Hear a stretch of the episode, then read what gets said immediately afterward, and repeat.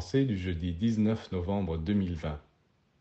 Notre présent est le résultat de notre passé. C'est pourquoi nous n'avons presque aucun pouvoir sur le présent. Il est la conséquence, la suite logique du passé. Les pensées, les sentiments, les désirs que nous avons eus dans nos incarnations antérieures ont déclenché dans l'univers des forces et des puissances de même nature qui ont déterminé nos qualités, nos faiblesses et les événements de notre existence actuelle. C'est la raison pour laquelle il est presque impossible de changer au cours de cette incarnation ce qui a été ainsi déterminé par notre vie passée.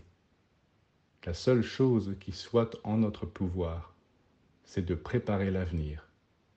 Et préparer l'avenir, c'est ce que les initiés enseignent aux disciples qui viennent dans leurs écoles.